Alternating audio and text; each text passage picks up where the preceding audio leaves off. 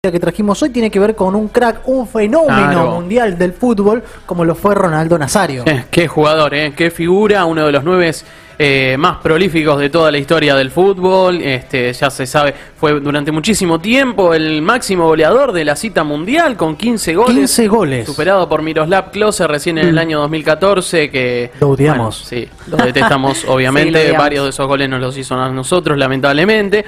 Y una historia del año 1998 muy conocida, pero que de todas maneras el trasfondo estuvo oculto durante muchísimo tiempo. No se supo muy bien qué es lo que había pasado.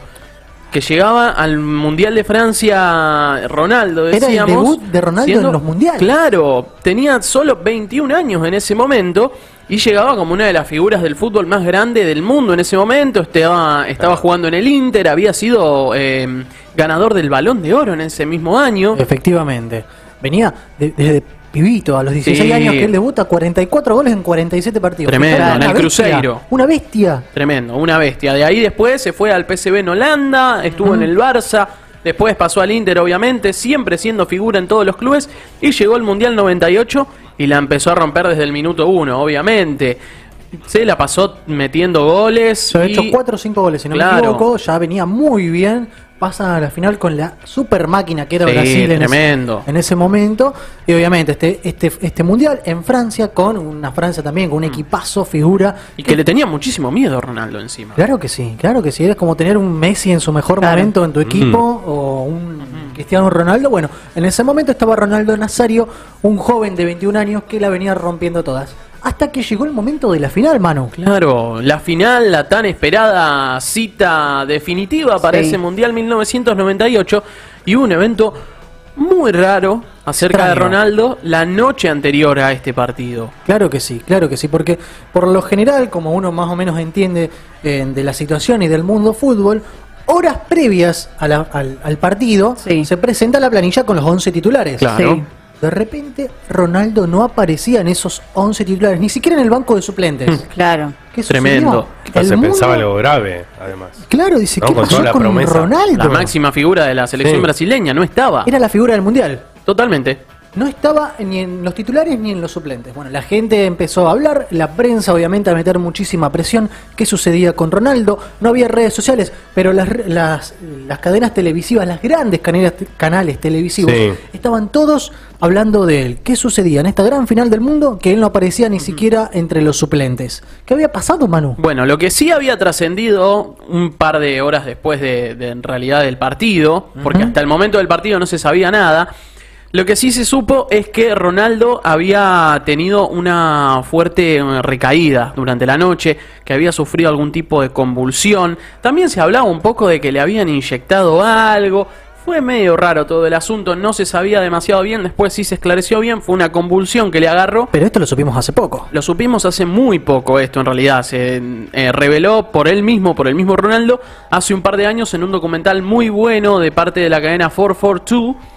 442 sería. Exactamente, como la Sí. formación de fútbol. Exactamente. Imágenes de las cuales estamos viendo en este momento en las plataformas digitales eh, de este mismo documental. Muy bueno para que lo vean en YouTube además. Eh, un montón, un montón de teorías conspirativas. ¿Qué sucedía con Ronaldo? ¿Por qué no aparecía entre esos Claro. 11 titulares? En un par de horas nada más. Se habló de escándalos sexuales, se habló de drogas, eh, se mencionó de que había conflictos con una marca deportiva que era Sí. la que lo auspiciaba. él. Estamos hablando de Nike. Sí. ¿Por qué decía Nike? Me encantó. Bueno, estamos hablando de esta gran marca que obviamente también se vio envuelta en otra teoría conspirativa de la década de los 90 y Claro. atención con esto, que también se terminó de desmentir en un documental de hace poco. Estamos hablando de, de, de lo que fue el, el- el caso con Michael Jordan, cuando, Sí, también. eh, cuando su padre es asesinado, eh, a él se lo involucró en el caso de apuestas, dejó el básquetbol por dos años, que se Sí. dedicó al béisbol. Y, y bueno, también aparecía la marca Nike, como que también había impulsado toda esta movida publicitaria. Bueno, se desmintió totalmente eso, apareció este documental donde Ronaldo Nazario comenta Claro. que había tenido un ataque de convulsiones. Claro, lo habíamos dicho recién, tuvo un ataque de convulsiones, él no supo muy bien a raíz de qué había sido, eso sí que no se esclareció, lo que sí se supo, bueno, tuvo las convulsiones, contó que se fue a descansar y de pronto este, sufrió esta descompensación y al rato se despertó y tenía todo el equipo encima de él, Claro. junto con el doctor Lidio Toledo, que era el director de to- el director de médico de todo el equipo. Ajá. Y que lo mandaron inmediatamente, obviamente, a hacerse Ah, un análisis claro. médico para ver cómo estaba. Pero ya desde, el- desde ese momento se le decía, no vas a jugar el partido. No hay No posibilidad. vas a estar en el 11 titular ni en el banco por esta descompensación. No te podemos arriesgar de esta manera. Cuando el loco se va a hacer eh, los estudios, Sí. No había nada anormal. O sea, Exacto. algo recontra casual, no se sabía el por qué, no había ningún antecedente tampoco, nunca había tenido ninguna complicación. Muchos hablan de estrés, Claro, Sí, eso iba a puede decir. ser. que quizás- traía el caso del Claro, mundial. el estrés eh, previo a la final de un mundial, su primer mundial, Tan con todo lo que eso conlleva, y siendo tan joven, Claro. quizás sea eh, por el estrés. Puede haber sido tranquilamente. Lo cierto es que después Ronaldo declaró, eh, con justamente estos exámenes le decían que no tenía nada. Él mismo afirmaba que se sentía muy bien, que estaba en condiciones de jugar. Habló con el director técnico Zagalo en ese momento y lo convenció. Mirá, yo me siento bien, yo tengo un compromiso con mi país, tengo que estar en la final. Claro. ¿Cómo hace el técnico para decirle que no a la principal figura del Claro. mundial? No había forma, no había forma. Entonces, a las dos horas, de una vez que se publicó este, esta formación sin Sí. él, se vuelve a publicar la formación con Ronaldo en el equipo titular. Exacto, volvió a estar, jugó el partido finalmente, un, Un partido desastre, ¿eh? Sí. donde no se lució para nada, por supuesto. Sobre todo, sí, se remarca que dicen que Brasil perdió esa final por culpa de Ronaldo, Mm. que sus compañeros no estaban este, muy prendidos, Claro. sobre todo quizás afectados por la situación de Sí. este crack en la cancha. Estaba más. viendo, ayer estábamos viendo la- las imágenes de este partido. Yo lo que recalco que de todas maneras jugó un buen partido. Lo que pasa que es muy difícil comprar, obviamente, un buen Sí. jugador, tenés una, una defensa más o menos como era la francesa en aquella Sí. época, aunque no, no brilló como lo venía No. haciendo durante Claro, todo el Claro, mundial. claro. Acostumbrado a un nivel muchísimo más alto, el que sí se lució muchísimo fue el arquero de Francia, que le atajó un par de tiros al arco muy contundentes a Ronaldo, que bueno, también no tuvo esta suerte de todas maneras. ¿Qué sucede? eh? Uno, uno dice, bueno, tenemos a la figura mundial, baja eh, su nivel en la final.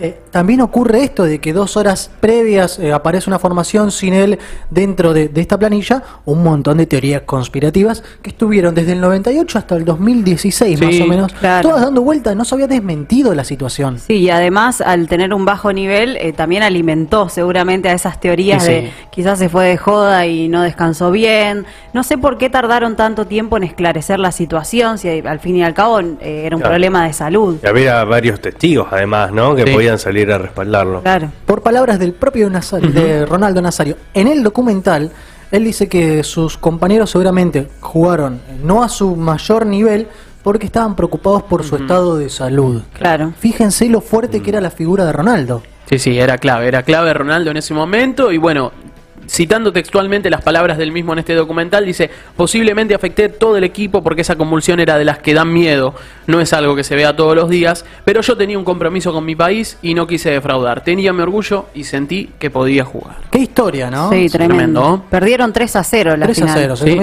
Sí, una goleada.